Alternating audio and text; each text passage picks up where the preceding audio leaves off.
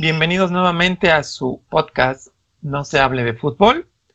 El día de hoy pues traemos un, un tema medio controversial, pero para poder ingresar a este tema plenamente vamos a saludar al resto del equipo. ¿Cómo están chicos? ¿Cómo les va? Poeta, ¿cómo les va? Bien, yo en la Ciudad de México dándome cuenta que el semáforo eh, amarillo se parece mucho al verde. sí, bueno, desde naranja creo. Sí. Como, como si no supieras cómo, cómo se, las gastan, se la gastan por acá. ¿Qué tal, Sila? ¿Cómo estás? ¿Qué Bien, tal Aquí, chingón, ahí, viendo mucho fútbol por aquí, por acullá. No todo bueno, pero mucho fútbol. Sí, mucho fútbol, ¿no? La Copa América, la Eurocopa, este, nos invaden de fútbol, pero yo insisto en esta parte de no lo podemos ver todo, ¿no? Qué mala onda.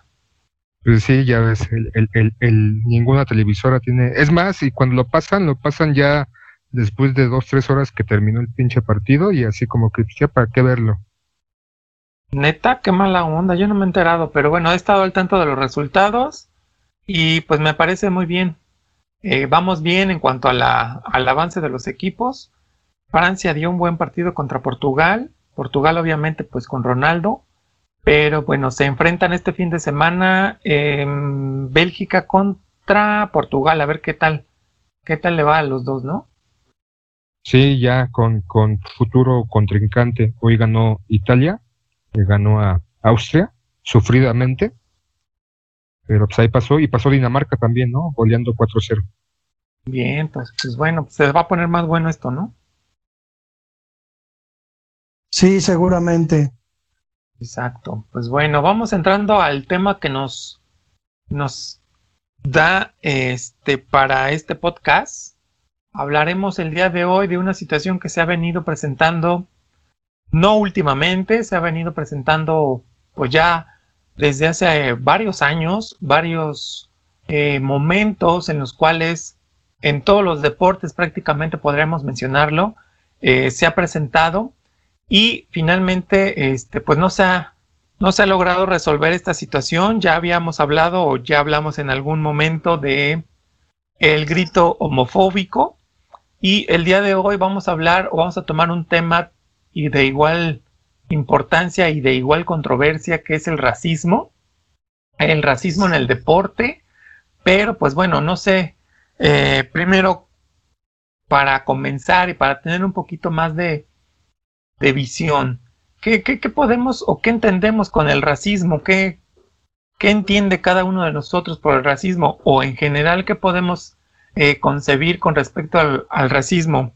A ver, poeta, coméntanos pues tendríamos que remitirnos eh, al mundo griego y a la referencia que tienen, por ejemplo, de pueblos que no son griegos, propiamente los persas, a quienes llamaban bárbaros, es decir, los persas que no tenían una tradición como la de los griegos, eran considerados distintos y considerados inferiores, por lo tanto, les llamaban bárbaros. Lo mismo le pasa a los romanos, ¿no? Que se encuentran con los germanos y eh, también pues le llaman bárbaros a estos pueblos por no tener sus mismas costumbres, sus mismas tradiciones, sus mismas religiones. Entonces, podríamos considerar que el asunto del racismo se presenta entre dos seres humanos que se ven en su apariencia distintos, ¿no? Entonces, eh, a lo mejor no, no tenemos registros de cómo los persas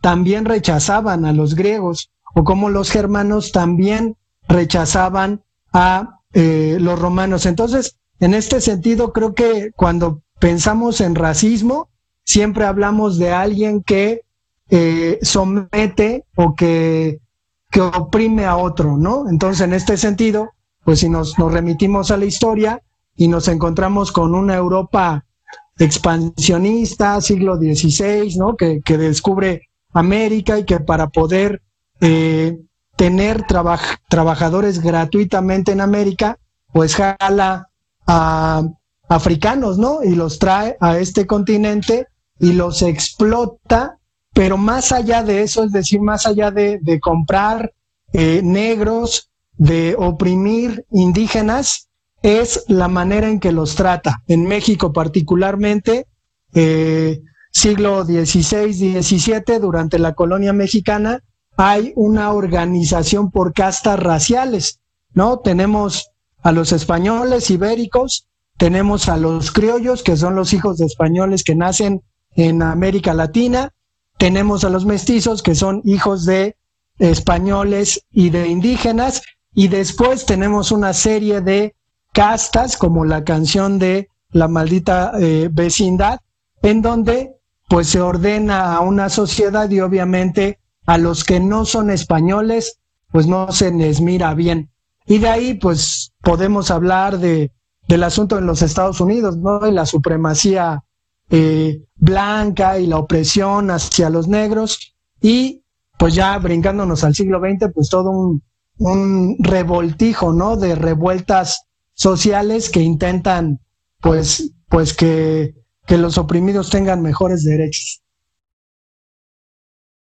Pues sí, ¿no? Eh, ya ahora, ya más que nada el racismo se da más, más que nada hacia el, otro, ¿no? Al distinto. Ya mencionabas tu poeta, pues esta cuestión cronológica del racismo y como en, Europa un poco, aquí en México, que por la cuestión de las castas y la diferenciación entre los nacidos aquí en México, los que nacieron o vinieron, vinieron de España durante la conquista, pero ahora en la actualidad pues ya se va a reflejar un poquito más esta cuestión, ¿no? Al distinto, al diferente, al otro color. Blancos que ven o se sienten superiores a los otros, ¿no? A los de color oscuro, en distintas tonalidades. Y más que nada, no solamente ese racismo hacia el color, sino hacia el pensamiento. Si, si piensa o alguien piensa diferente, pues también existe un racismo. Este, a sus creencias, a la religión, o sea, ya se está permeando o se ha permeado, eh, que no es algo nuevo, ¿no? ¿no? Yo considero que eso siempre ha estado latente en la, en la raza humana, en el, en, en, el humano, ¿no? El, el diferenciar, el, el, discriminar, el separar al otro que es distinto por uno u otros, otras condiciones. Y aquí, pues, en el fútbol, ¿no? Como es parte del tema, pues no se ve alejado a esto, ¿no? Claro, eh, pues bueno, yo, yo considero el, el, racismo como una lucha de supremacías, ¿no? Dentro del área psicología o psicología social, podemos pensar que el racismo es como una es un proceso de como de categorización de las personas, ¿no? Se les atribuye características propias de determinado grupo. Eh, se complementa con la, la identificación del individuo con un grupo que se considera superior que otros a los que se compara. En este sentido, pues bueno, eh, podemos ver que, o podemos entender, que, que los las personas que discriminan o que se creen este, pues superiores ¿no? hacia otras personas, lo que genera esta, esta parte del racismo. Y finalmente, pues eh, se basa, yo creo o considero esta parte importante, se basa en creerme superior que el otro. ¿Por qué? Porque el otro es diferente a mí. Y como somos diferentes y yo me creo superior, pues el otro es inferior y entonces comenzamos a hablar de razas donde se presenta esta, este rechazo, ¿no? Y que, bueno, dentro de, del deporte y dentro del fútbol se ha presentado de, de miles formas y, miles de, de ocasiones. En el fútbol europeo es regular que se presenten este tipo de manifestaciones racistas contra futbolistas de color. Eh, a ver, poeta, cuéntanos. Es que, es que ahora que comentas toda esta, esta cuestión psicológica, hay que entender, por ejemplo, nos vamos a centrar ¿no? en el asunto de, de los negros, hablaremos quizás de, de latinoamericanos, pero dentro, dentro de eh, una sociedad negra, podríamos considerarlo así, también hay racismo. Ahorita que, que comentaba esta cuestión de la pigmentación de la piel, es sabido que hay negros un poco más claros que otros y que dentro de su propia comunidad, eh, los negros tienden a ser racistas en contra de los de, piel de color más oscura. Entonces, en este sentido, creo que obedece más bien a, una cuestión mental, ¿no? Que a la que se nos ha metido, porque no es solamente oprimir eh, a alguien, sino crear todo un sistema para que esos oprimidos no tengan oportunidad ni siquiera de, de, rebelarse, ¿no? Uno, uno cuando piensa en la historia de los Estados Unidos y, y, pues te das cuenta de que nunca hubo una revolución negra, ¿no? Nunca, nunca los negros se organizaron siendo tantos como para hacer una revolución dentro de este país. Pues como los oprimían, pues obviamente metiéndolos en, en campos eh, para que trabajaran, ¿no? Eh, o matándolos de plano, enjuiciándolos, quemándolos, pero siempre oprimiéndolos. No sé en este sentido y me gustaría que nos dieras ahí una opinión pues profesional, Aarón, ¿cómo, cómo repercute esto en el inconsciente colectivo de los negros, ¿no? Es decir, cómo los negros se sienten oprimidos y en cosas pues mínimas como por ejemplo O.J. Simpson que, que mató a su esposa y al amante de su esposa, todo el mundo sabe que fue él y que vean esto como una victoria. En la semana eh, le dieron 20 años de prisión al policía que mató al, al activista Floyd eh, y la comunidad negra lo vio como una, como una victoria, ¿no? Ganó Barack Obama y lo vio como una victoria. Entonces, en ese sentido, como esas cosas tan mínimas hacen que esta comunidad se sienta tan, tan bien. Eh, bueno, ahí yo creo que lo que pasa es que finalmente como la historia, la historia de la humanidad ha tenido como una situación contra los negros, eh, cualquier situación que favorece al negro, pues esto lo, lo atribuyen como una victoria, ¿no? Pero finalmente yo creo que lo que tenemos que entender o lo que debemos de aplicar es que no debe haber una discriminación. Eh, en México, por ejemplo, yo te podría comentar, el, mexicano siempre fuera del país se le ha caracterizado con, cierto estereotipo, ¿no? Al final, pues no yo creo que no correspondemos a este estereotipo de eh, traer el sombrero, el agachado, el que no hace nada, el flojo. Yo creo que esos estereotipos no, no corresponden a la parte del mexicano. Sin embargo, en la parte de la raza como tal, que es la raza negra, siempre desde el principio de la historia yo he, considerado que se les ha eh, minimizado, minimizado porque siempre se les ha caracterizado de una manera diferente. Entonces, con base en esta parte, su historia y su concepción de, de ser negro es como percibirse como una, como una persona inferior. Por lo tanto, cualquier situación como que llegue un presidente negro a los Estados Unidos, lo consideran como un acto de victoria, una, un acto de justicia, como sentenciar al policía que mató a un negro, eh, pues lo, vuelven o lo transmiten como una victoria. Entonces, esta parte de historia, historia racial, digámosle, eh, tiene mucho que ver con respecto a lo que ahora lo como lo como ahora lo asumen los la raza negra cualquier situación que les favorezca, lo asumen como una victoria, cuando creo yo no deberíamos de tener este tipo de situaciones. La situación debería ser como una condición de justicia, ¿no? Justicia, porque finalmente en este capítulo de el policía blanco con el eh, personaje negro, pues bueno, creo que yo, yo creo que no, no, no debería haber, haber ocurrido finalmente es una manifestación de justicia y esa justicia creo que, está bien encaminada. Sila, cuéntanos. Es que no, no, no solamente es esta cuestión ahorita que estamos hablando, que estaban mencionando, ¿no? Del negro y la eh, situación con los este, anglosajones. Aquí en México existe el racismo, ¿no? Un racismo muy marcado entre nosotros mismos. Eh, personas mexicanas de tez blanca, ¿no? O más clara, que se sienten o se creen superiores a los de tez más, más oscura. Y también sobre todo aquellas personas o individuos que vienen de provincias, sobre todo esas partes más alejadas, pueblos con un aspecto completamente distinto, ¿no? E incluso esta cuestión del guarachudo, de que te bajaron a tamborazos del cerro. En, México somos bastante racismo, ¿no? Vemos a alguien en la calle con guaraches o con esta pinta más indígena y, y es como este huevón, como pues este, pues no vales nada, y, este tipo de cuestiones. El racismo no solamente es una cuestión de negros contra blancos, es una cuestión en general de la sociedad.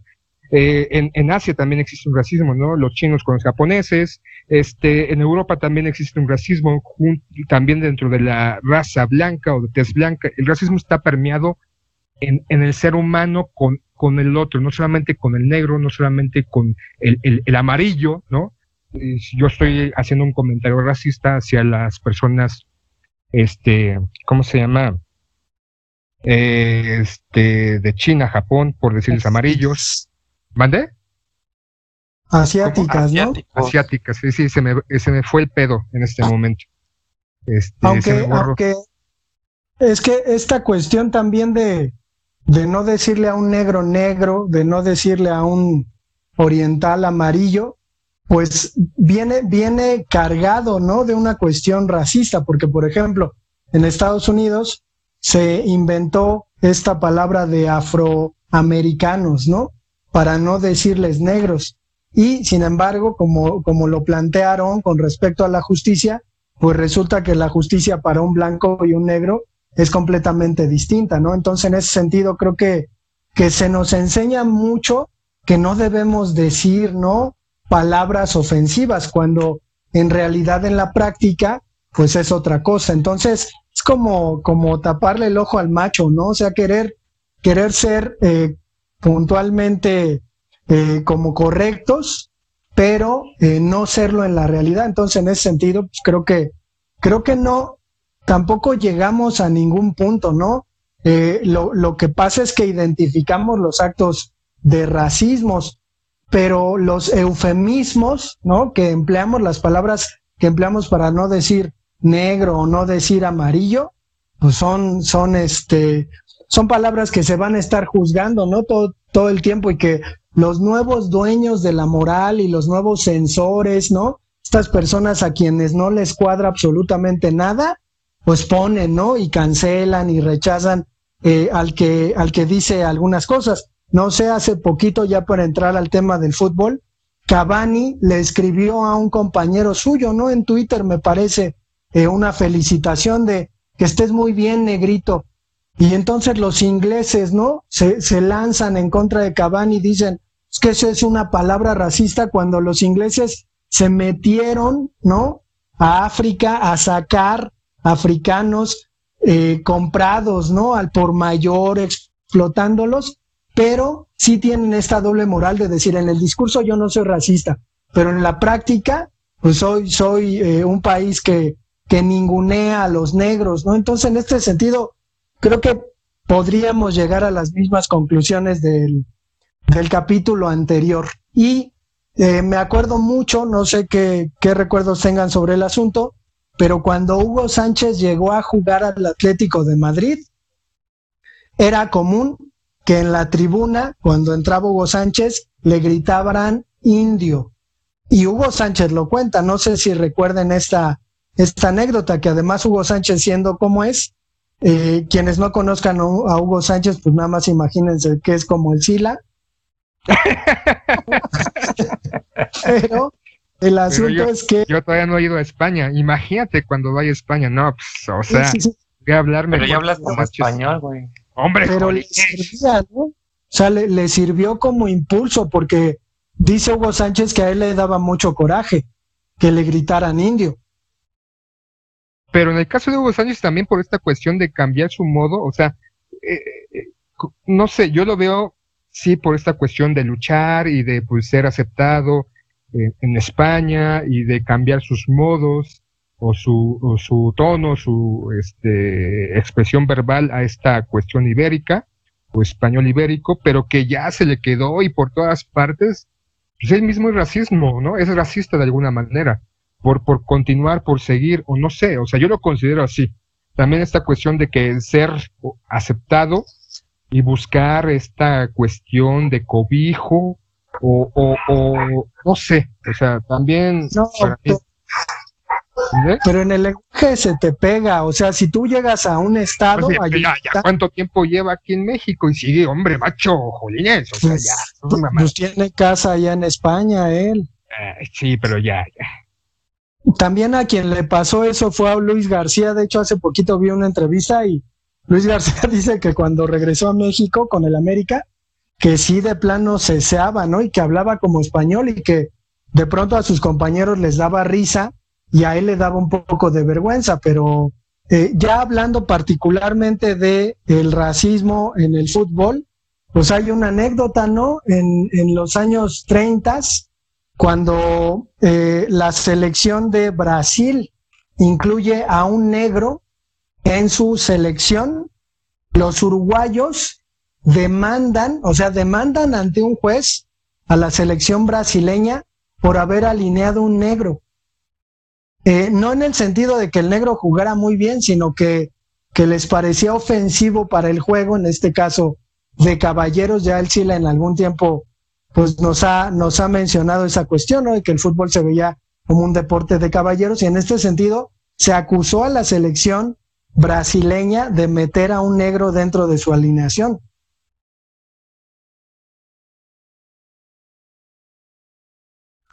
Pero bueno, obviamente en el deporte, eh, hablando del deporte en específico, en general, mejor dicho, eh, siempre ha habido esta parte, pero ¿por qué los negros? O sea, no, no me cae ¿no? El, el, el 20, ¿por qué la gente se siente superior a los negros cuando los negros en el deporte han sido pues mucho más superiores que cualquier otra persona, ¿no? Tenemos ahí este, ejemplos varios y el que me viene a la cabeza, por ejemplo, Michael Jordan, un obviamente eh, nacido en Estados Unidos, de color negro, pero era un superatleta, ¿no? Era una, una persona que bueno, manejaba el balón de básquet súper excelente, ¿no? Sus, sus formas de juego, su habilidad, su destreza, su capacidad ganadora. Es, yo creo que el mayor atleta que yo he visto, digo, entre muchos otros, porque finalmente ahí está este, el boxeador Ali, ¿cómo se llama este cuate? Eh, Mohamed, Ali. Exactamente su nombre de nacimiento y su nombre ya como musulmán, Mohamed Ali. Ajá, otra figura del deporte que también ha dado como, pues, mucho, mucho de qué hablar por sus grandes logros, por sus grandes victorias en, la rama del boxeo, ¿no? Entonces yo creo que, o sea, no, no entiendo por qué, por qué a los negros, ¿no? Se les considera o se les genera esta etapa, esta parte del racismo, cuando realmente son, son atletas, ¿no? Yo, yo digo, en, en el atletismo, Usain Bolt, no, no, no me podrán ustedes dejar mentir, un superatleta que, que dio mucho de qué hablar, obviamente en su rama, pero pues bueno, esta parte yo no la entiendo. Cuando son superatletas, se les genera ahí una actitud de racista. Poeta, cuéntanos. Es que creo que tiene mucho que ver con, con el orden de la cultura popular americana y lo que nos suele transmitir, ¿no? Es decir, eh, pues la, la, historia de opresión a, los negros, culturalmente, pues es muy americana, aunque se ha dado, pues en la mayoría del mundo, y cuando hablo de la mayoría del mundo, pues me refiero particularmente a Europa. Eh, dices bien, ¿no? El asunto de los grandes atletas negros que, que destacan obviamente y que también tienen una historia en la que se sobreponen, ¿no? A ciertas situaciones raciales. Por ejemplo, Mohamed Ali, pues ocurre, ¿no? Una cuestión en donde incluso por, por no querer ir a Vietnam, pues lo, le quitan el título, ¿no? De los pesos pesados. Eh, pero, por ejemplo, Pelé, ¿no? Que es un jugador pues, de color que, que, es muy reconocido, quizás el mejor futbolista de toda la historia, habrá, habrá que discutirlo alguna vez, pero creo, creo que, que detrás de estos jugadores y deportistas también hay una historia de, de sobreponerse a la situación racial, ¿no? Es decir, no solamente son buenos en su, em, en su deporte, en su disciplina, sino que sortearon un montón de obstáculos. Por ejemplo, si uno piensa en Pelé, eh, era prohibido en Brasil que los negros jugaran al fútbol, o sea, que jugaran en la calle, se les prohibía. Entonces, pues habría que entender, ¿no? Que, que hay una, una especie de, narrativa de superación importante ahora. Lo curioso es que eh, el negro que se comporta como blanco es bien aceptado, ¿no? O sea, el negro que, que es respondón, que, que, es rebelde, como en el caso de, de Mohamed Ali, pues ese no es tan bien aceptado. Pero el negro que se porta bien, que se pone su trajecito, que, que tiene buenos modos, es bien aceptado. Pelé, me parece, si vieron el documental, pues era, era un, un negro con, con costumbres blancas, ¿no? Incluso hay muchos que lo recriminan porque no se opuso a la dictadura brasileña de los años eh, 50, 60. Sí, pues sí, sí, vi el, el, documental. De hecho, está hay algo curioso que comenta ahí en el documental Pelé, que cuando llega a Suecia, lo, lo ven los niños blancos, ¿no? Y que no creían que, que fuera de color, ¿no? Que se asombraban porque era negro. O sea, los niños que lo veían jugar eh, se asombraban porque, ¿por qué? Porque el, el, color de su piel, nunca habían visto a un negro, o al menos eso, eso menciona Pelé dentro del documental. Perdón si la te interrumpí, cuéntanos. No, solamente era como esta cuestión de que por qué eh, eh, el individuo es racista hacia otro individuo, simplemente porque un grupo se ve, se cree superior biológica, intelectualmente sobre otros, nada más. Y eso es, y también mencionaba algo este el poeta, ¿no? Esta cuestión europea expansionista desde siglos pasados de ampliar sus territorios, no solamente Italia, Francia, Alemania, Inglaterra, en, cada, en, en, ciertos momentos históricos, y sobre todo ver al continente africano como un lugar donde llegaban, este, se imponían, y como obviamente las personas, los individuos que vivían en ese continente físicamente eran más fuertes, pues eran llevados para hacer las tareas, ahora sí como decía, no me acuerdo qué presidente que ni los negros quieren hacer, este, se los llevaban a sus provincias, a sus territorios, a sus países para pues ser utilizados como esta mano de obra de barata. No, bueno, ni siquiera mano de obra de barata, simplemente como mano de obra, si te mueres no importa, voy a conseguir otro. Y es esta cuestión. No sé si se acuerdan ahorita, por ejemplo, de una, una escena hace un par de años donde estaba jugando el Barcelona, Dani Alves va a cobrar un córner, un tiro de esquina y la avientan un plátano. Entonces, Dani Alves es un este futbolista pues de tez oscura, no, no es tampoco negro negro, pero pues él e, en, en, vez de hacer una, una acción de repudio o de enojo, agarra el plátano, lo, lo, lo, pela, se lo come y pues lo cobra el tiro, ¿no? O sea, y es así como que, ah, cabrón, hijo de la chingada, ¿no? O sea, como una acción, ¿no? Donde intenta una persona, un grupo de personas en un partido de fútbol, sobajar, minimizar, decir que, pues, que tú no vales nada, te le avientas a un, un, plátano pinche simio, ¿no? Pensando como que así pensaron, y que a final de cuentas el jugador pues dijo, pues me vale madres, ¿no? O sea, no, no voy a caer, no voy a, a, a, ser este sobajado. Es más, me gustan los plátanos y me lo como en chinga tu madre, ¿no? Y cobro el tiro. No me acuerdo si fue gol o no fue gol posteriormente, pero eh, eh, el racismo no solamente está en el deporte, está en cualquier parte, está en, nuestra ciudad, está en nuestra colonia, está en nuestro país.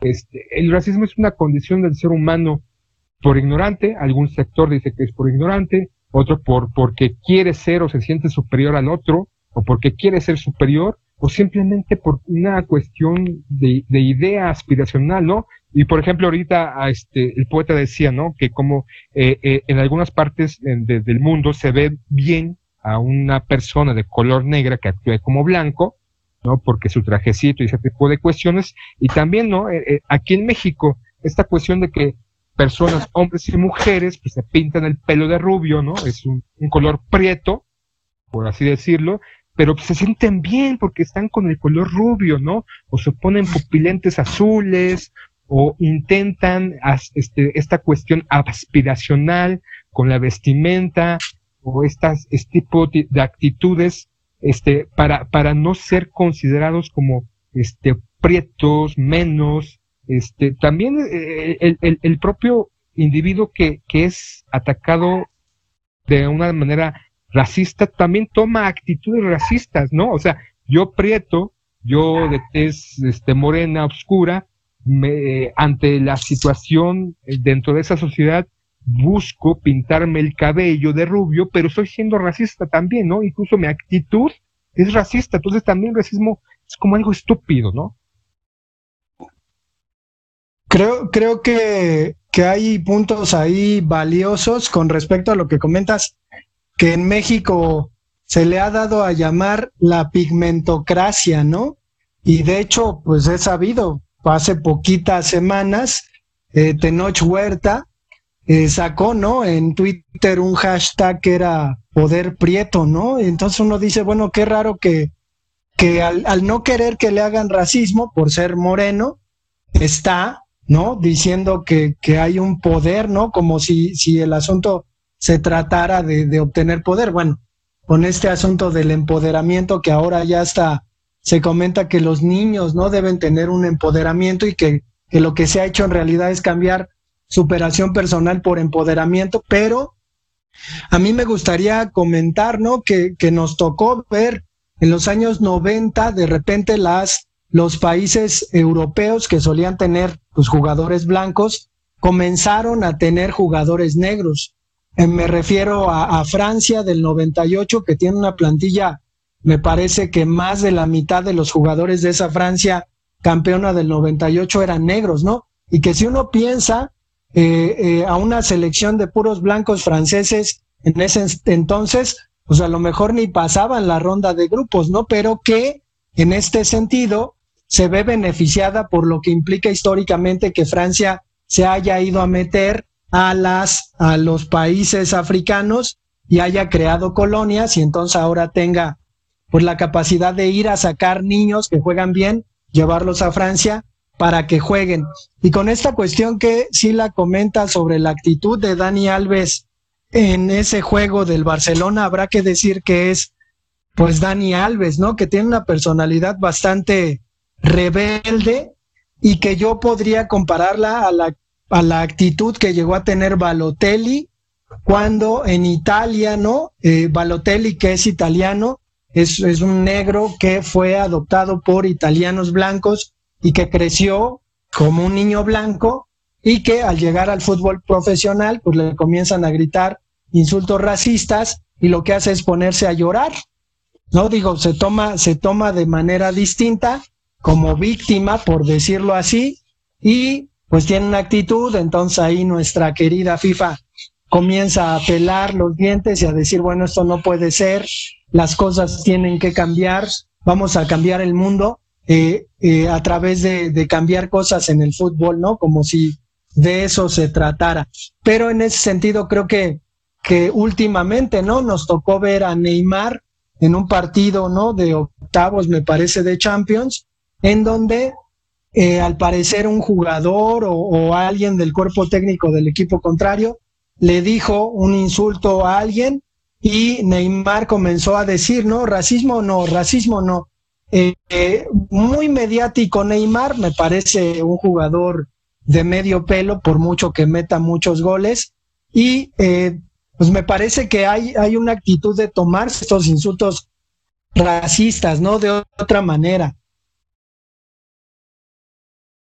Eh, sin duda yo creo que ahí hay una, actualmente existe una condición ya mediática, ¿no? Eh, no tanto es de que yo esté a favor de, ir en contra del racismo, sino que finalmente yo creo que muchos de los futbolistas también toman estas actitudes de defensa o actitudes de, víctima como para también tener esta parte de la de los medios, ¿no? De los reflectores con respecto a lo que están, están pasando, están viviendo.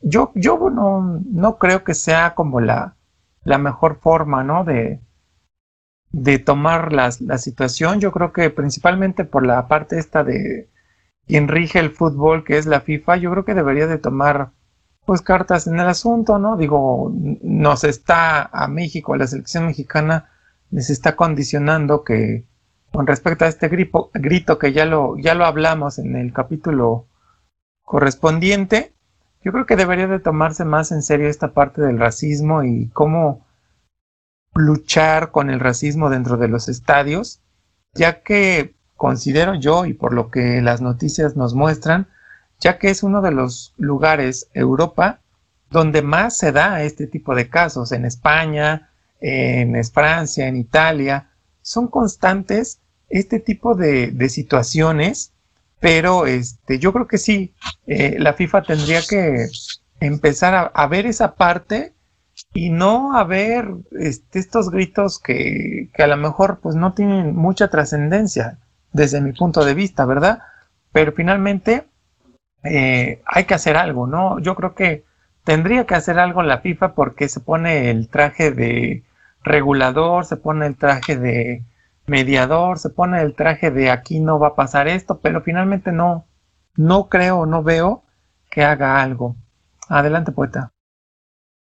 Pues es que, es que lo curioso es que pasó, ¿no? En Italia hubo una temporada que pues era sabido que, por ejemplo, eh, los seguidores de la Lazio pues se dedicaban ¿no? a gritar insultos racistas a cualquier jugador que pisara su campo y curiosamente la FIFA pues no advirtió, no dijo voy a expulsar a los italianos del mundial, ¿no? Si siguen persistiendo estas expresiones que las hay, ¿no? Todos estos barras europeos, pues es, es muy común que tengan expresiones racistas y sin embargo, pues no hay, no hay ahí eh, pues eh, castigos, ¿no? Castigos severos como, como con otros temas sí se plantean y no sé si escucharon durante la semana, ¿no? Resulta que, que la Federación Alemana quería poner en su estadio, ¿no? Ahora que es el orgullo eh, de los homosexuales, eh, quería poner en el, en el estadio el arco iris y la FIFA les prohibió, ¿no? Y entonces uno dice, bueno, entonces no, no buscas una expresión, pero la FIFA dijo, no, no, no, es que lo que quiere hacer el gobierno alemán es fastidiar a los húngaros que tienen políticas en contra de los homosexuales. Entonces dices, chingada madre, ahí sí te pones a contextualizar, ¿no? Ahí sí hay un contexto. ¿Por qué? Porque son europeos o porque se supone que, que los alemanes son racionales y de Alemania han salido los mejores filósofos. Entonces, yo insisto, ¿no? En este mismo asunto con, con que miras una cosa y en otro lugar miras lo mismo y lo etiquetas de otra manera. Entonces se me hace ahí medio, medio extraño. ¿Acaso estás diciendo que la FIFA simplemente ve ciertas cuestiones y que lo demás le vale madres? ¿Cómo crees? No manches. Eh, pues es, importante decir, que ¿no? es racista, ¿no? Pues sí, es, que todos somos racistas, ¿no? Eh, incluso conscientemente e inconscientemente. Obviamente en el fútbol se ha dado más en Europa, eh, en, ya lo decía Ron, en Francia, España se han dado varios casos, en Italia, varios jugadores importantes, Lukaku, el propio este Balotelli, aunque se puso a llorar como un niño, es que Balotelli era este un niño blanco en un cuerpo negro, ¿no? con esta onda de que pues ya yo puedo ser un perro en el cuerpo de un caballo, pues me puedo ir por esta cuestión. Este, el racismo pues, eh, está presente y si no afecta los intereses económicos de un sector, no se va a hacer nada. Si francamente no se afectan los intereses económicos, en este caso de la FIFA, pues no va a hacer nada absolutamente. Y para taparle el ojo al macho, pues sí me voy con este grito homofóbico, puesto que ahorita está a últimas fechas, últimos este, años en la agenda mundial la cuestión del, del, homosexualismo o de la cuestión homofóbica, pues le voy a dar pauta, le voy a dar más interés a esto.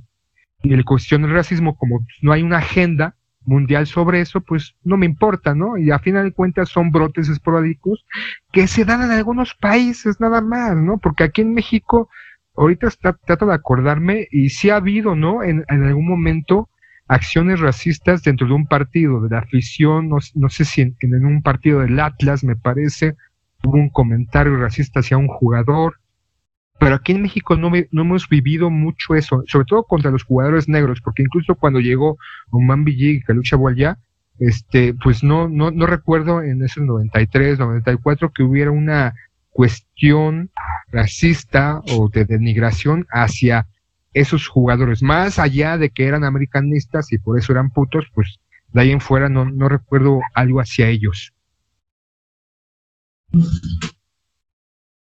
Pues hay, hay hoy en día con esta, con esta cuestión que se pretende cambiar, ¿no?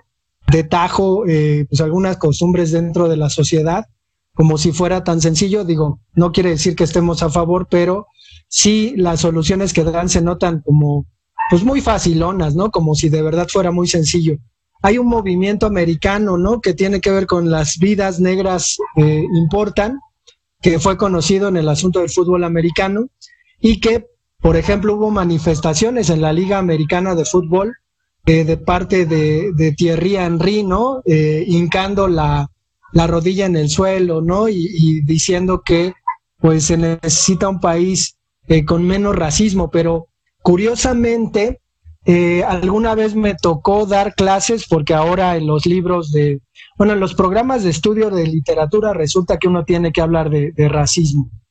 Eh, entonces intenta no aplacar el racismo por todas partes, sacrificando un montón de, obras literarias. Pero bueno, el asunto es que le planteaba a mis alumnos la siguiente situación, ¿no?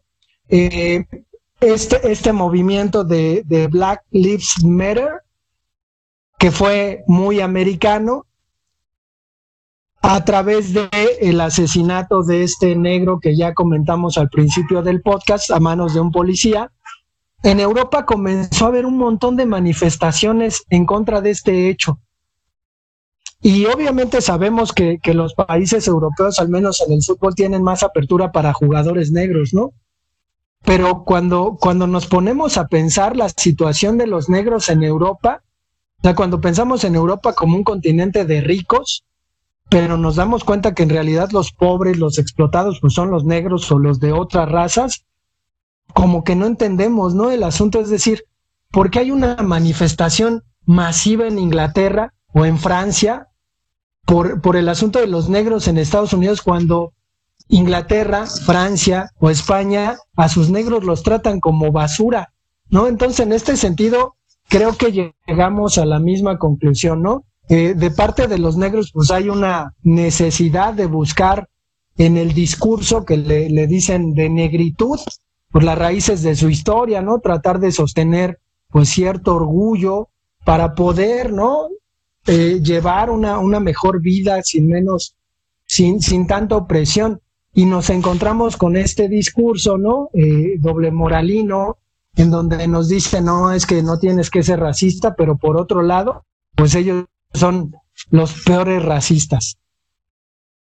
Somos dobles morales, dobles moralistas, ¿no? Aquí es esta cuestión de que yo me enarbolo, yo salgo mis redes sociales, saco eh, según los medios que yo tenga o con mis propios amigos o en el entorno donde yo me desenvuelvo, no a esto, estoy en contra de, de aquello esto, no a la homofobia, no al racismo, no a la vejación hacia las mujeres, pero en realidad yo lo estoy haciendo, ¿no? O sea, una cosa es el discurso que muchos tenemos, y yo conozco a muchas personas, que tienen este discurso de no a la violencia, no a la discriminación, no a la violencia contra las mujeres y que se, se, se empapa, ¿no? Este, les saliva la boca cuando hablan de eso como si fueran perros en un hueso, pero que en la realidad son súper hipócritas y son agresivos y agreden y sobajan es, la, es parte de la naturaleza humana, ¿no? Es, es importante que hacia el exterior, hacia afuera, demos esta imagen como personas, aquellos que llevan esta pauta, esta, esta bandera de por los derechos de las mujeres, por los derechos de los homosexuales, por los derechos de los niños, por los derechos de, lo, de los animales, por todos los derechos, pero que en realidad simplemente somos bastante hipócritas y porque es lo que ahorita está vendiendo, por lo que ahorita está de moda, por lo que ahorita todo el mundo está hablando, pues yo voy a hacer eso, ¿no? Voy a encaminarme, me voy a subir al tren del mame, no importa FIFA, no importa eh, figura pública, pero que en realidad somos bastante hipócritas y somos racistas, somos misóginos o tenemos cierto grado de misoginia y de esto y de aquello y aquello otro, pero que en realidad como sociedad somos una persona así doble moral, ¿no? Que, que en un punto yo Francia, yo Italia, yo Inglaterra o yo España eh, saco, me pronuncio en contra de las condiciones contra los afroamericanos en Estados Unidos, porque insisto, es parte de la agenda global, entonces pues ya con eso pues, le quito, le resto importancia a lo que estoy haciendo con las propias personas, ya sea negras, ya sea este, musulmanes, libanesas, no importa de dónde, que yo estoy sobajando, yo estoy tratando mal, estoy etiquetando, este, y ya con eso me libro, ya con eso la libro, y a final de cuentas ya ante la visión pública, la visión global, yo Inglaterra o yo Francia, soy un país, un gobierno que me preocupo por la raza humana. Bueno, eh, ahí con respecto a esta parte de los movimientos que mencionaba el poeta y con respecto a esta parte de que menciona la que todos somos, todos discriminamos, eh, por un lado yo creo que todo mundo discriminamos porque así lo hemos aprendido, así se nos ha enseñado y para bueno, se nos ha no se nos ha enseñado como tal a discriminar, pero finalmente no se nos ha enseñado a no discriminar. Hemos aprendido. Se nos ha inculcado, ¿no? Lo hemos visto, es una inculcación. Sí, nadie eh, nos ha dicho. En la calle. Nadie nos ha dicho desde pequeños que eso no se debe de hacer, ¿no? Eh, o a los que nos dijeron, finalmente lo, medio aprendimos, pero bueno, aquí estamos hablando de que el ser humano es social y en las diferentes en los diferentes momentos de, tu interacción social, pues tienes que, adoptar ciertas maneras y formas de los grupos en los cuales estás perteneciente. Eh, creo yo que esto influye en que la gente no tenga como este aprendizaje a que no debemos discriminar. Y con respecto a la parte de los movimientos, yo creo que ha habido infinidad de movimientos, infinidad de manifestaciones pero pues finalmente quedan ahí, ¿no? Como manifestaciones, como movimientos, y que finalmente yo creo que no, no, han surtido el efecto que, que, necesita haber en un movimiento para que la discriminación o para que la, la gente que utiliza el racismo como, como arma, eh, pues lo deje de hacer. Recuerdo acá en los años, me parece en los años 60, cuando el movimiento Black Panther, me parece, este, pues bueno, se generó en, las Olimpiadas, este, los movimientos que se, han, que se han presentado a lo largo de la, de la historia, muchísimos, en contra del racismo, y, y, al final no hemos tenido o no hemos logrado que la gente, la sociedad, los asimile y trate de llevarlos a cabo, ¿no? Entonces, no es tan fácil, es cierto, poeta, no es tan fácil que la gente deje de ser racista, no es tan fácil que la gente deje de decir o de aventar un grito en un estadio, no es tan fácil, pero finalmente yo creo que tenemos que, que reflexionar y este, este cambio puede o tendría que ser desde, desde casa. Yo siempre he creído que la educación que te dan en casa es fundamental si tú no tienes esta educación en casa, creo que los futuros adolescentes, los futuros niños, los futuros eh, adultos no van a cambiar esta parte o esta forma de dirigirnos entre, entre nosotros dentro de la sociedad. Eso es lo que yo creo. No sé si alguien tenga algún otro comentario, chicos, porque les informo que se nos está acabando el tiempo y debemos cerrar. Pero bueno, ¿alguien tiene algún, algún comentario más? Yo, yo rapidísimo me gustaría comentar que, que a lo mejor conocer eh, al otro, conocer al que es distinto, eh, pues tener curiosidad sobre, sobre saber quién es esa persona, ¿no? ¿Quién es ese grupo étnico? ¿Cuáles son sus tradiciones? ¿Cuáles son sus intereses? Creo que eso nos podría salvar. Sin embargo, eh, creo que la, la sociedad y, pues el movimiento que la sociedad lleva, la inercia que la sociedad lleva de plano, no está en cuanto a que se genere curiosidad eh, para, para poder aprender del otro. Hay, hay un escritor, Aimé Césaire, eh, que, que vivía en América, él era de una colonia francesa y nunca, nunca supo que él era negro hasta que viajó a Francia. Es decir, él, él pues sabía quién era, se veía en el espejo, pero la cuestión de ser negro, él no, no, la, no la tenía como, como registrada en su ser. Cuando llega a Francia y comienza a recibir toda una serie de improperios y de sobajamientos, se da cuenta que es negro. Entonces lo que hizo Aimé Césaire fue destruir toda su obra, destruir todos sus, libros escritos para comenzar a escribir unos libros nuevos que hablan sobre esta cosa que se llama negritud. Entonces creo que, que más allá de, de, la educación, eh, cada quien debería tener un poquito de curiosidad para conocer a los negros, a los asiáticos, a los indígenas, y creo que el conocimiento es lo que termina con el prejuicio. Pero si no hay conocimiento, si no te, si no te, te hacen curioso, pues difícilmente vas a poder solucionar problemas de este tipo, ¿no? Y cuando pensamos, ¿no? Que, que la escuela, pues es, es un lugar en verdadera crisis, ¿no? En donde se manejan todo este tipo de, de asuntos de que tú como profesor tienes que decirle al alumno que no sea racista, en lugar de meter en tus pinches programas de estudio, pues toda una, una revisión, ¿no? Sobre, sobre la historia de los negros, pues no, más bien todo se queda en el discurso y vamos a estar bien siempre y cuando no seamos racistas y hay, no hay que ser racistas. Pues estupideces, ¿no? Porque pues a las palabras se las lleva el viento. claro. Pues sí, pues, más, pues más que nada, pues sí, obviamente tener un conocimiento, este, entender, comprender, analizar, no solamente quedarse con lo superficial, y yo creo que también lo más importante es no sentirse superior al otro, ¿no? O a los otros, eh, en, en, en, en, una, en una condición negativa de que yo soy, o sea, puedo ser mejor en algunos aspectos sobre alguien, pero eso no me hace superior, eso no me hace un Dios, ¿no? Sobre el, sobre el otro, ¿no? Y a final de cuentas, pues vivimos en una sociedad donde hay, hay de todos colores, ¿no? Hay de todos sabores, de chile de dulce, pues, pues que pues hay que convivir y ya, ya esas cuestiones pendejas y estúpidas, pues ya dejarlas a un lado, ¿no? O sea, yo sé que es difícil, que no es de la vuelta a la mañana, y tampoco por una cuestión mediática o porque pues esto me va a redituar, sino simplemente porque así lo quiero hacer.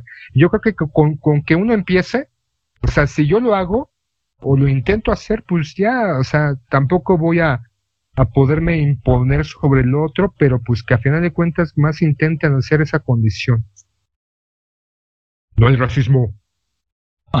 Muy bien, Sila, perfecto. Pues bueno, vamos a darle cierre a este podcast del día de hoy. ¿Alguna recomendación, Sila? Abuelita de Batman, soy tu nieto.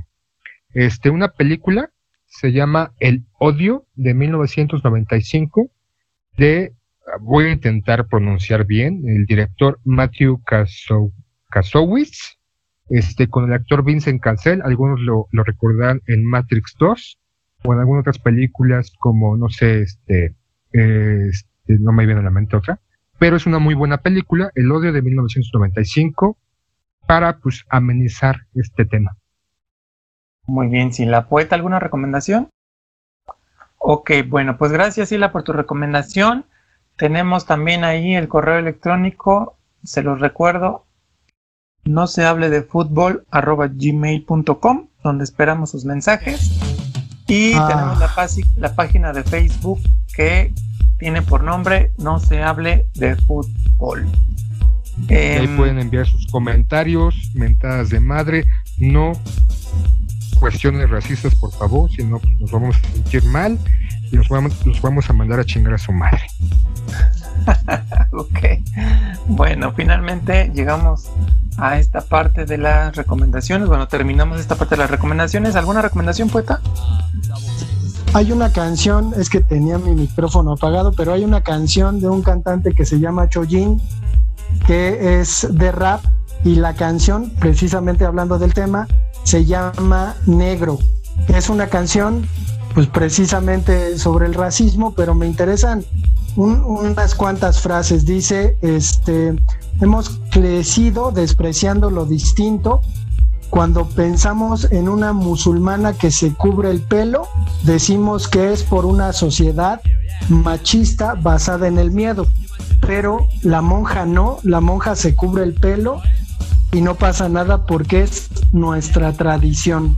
Entonces, creo que, creo que podemos ver el problema desde distintas perspectivas y la canción que recomiendo escuchar pues, tiene mucho sentido. Muy bien, pues vamos a escucharla en los próximos días. Bueno, eh, con esto llegamos a nuestro fin, a este fin de capítulo de este podcast, No se habla de fútbol. Nos esperamos o nos escuchamos en el próximo capítulo. Nos despedimos, cuídense, hasta luego y adiós.